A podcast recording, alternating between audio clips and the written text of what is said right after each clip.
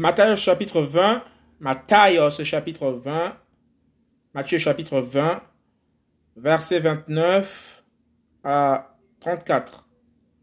Yehoshua guérit deux aveugles. Verset 29.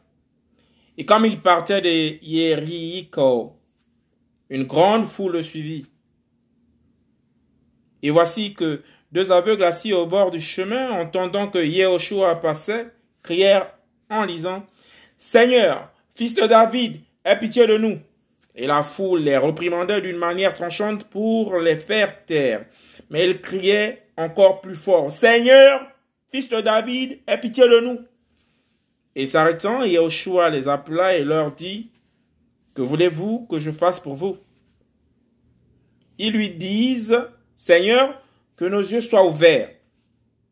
Et Joshua, ému de compassion, toucha leurs yeux, et immédiatement, ils recouvrèrent la vue et le suivirent.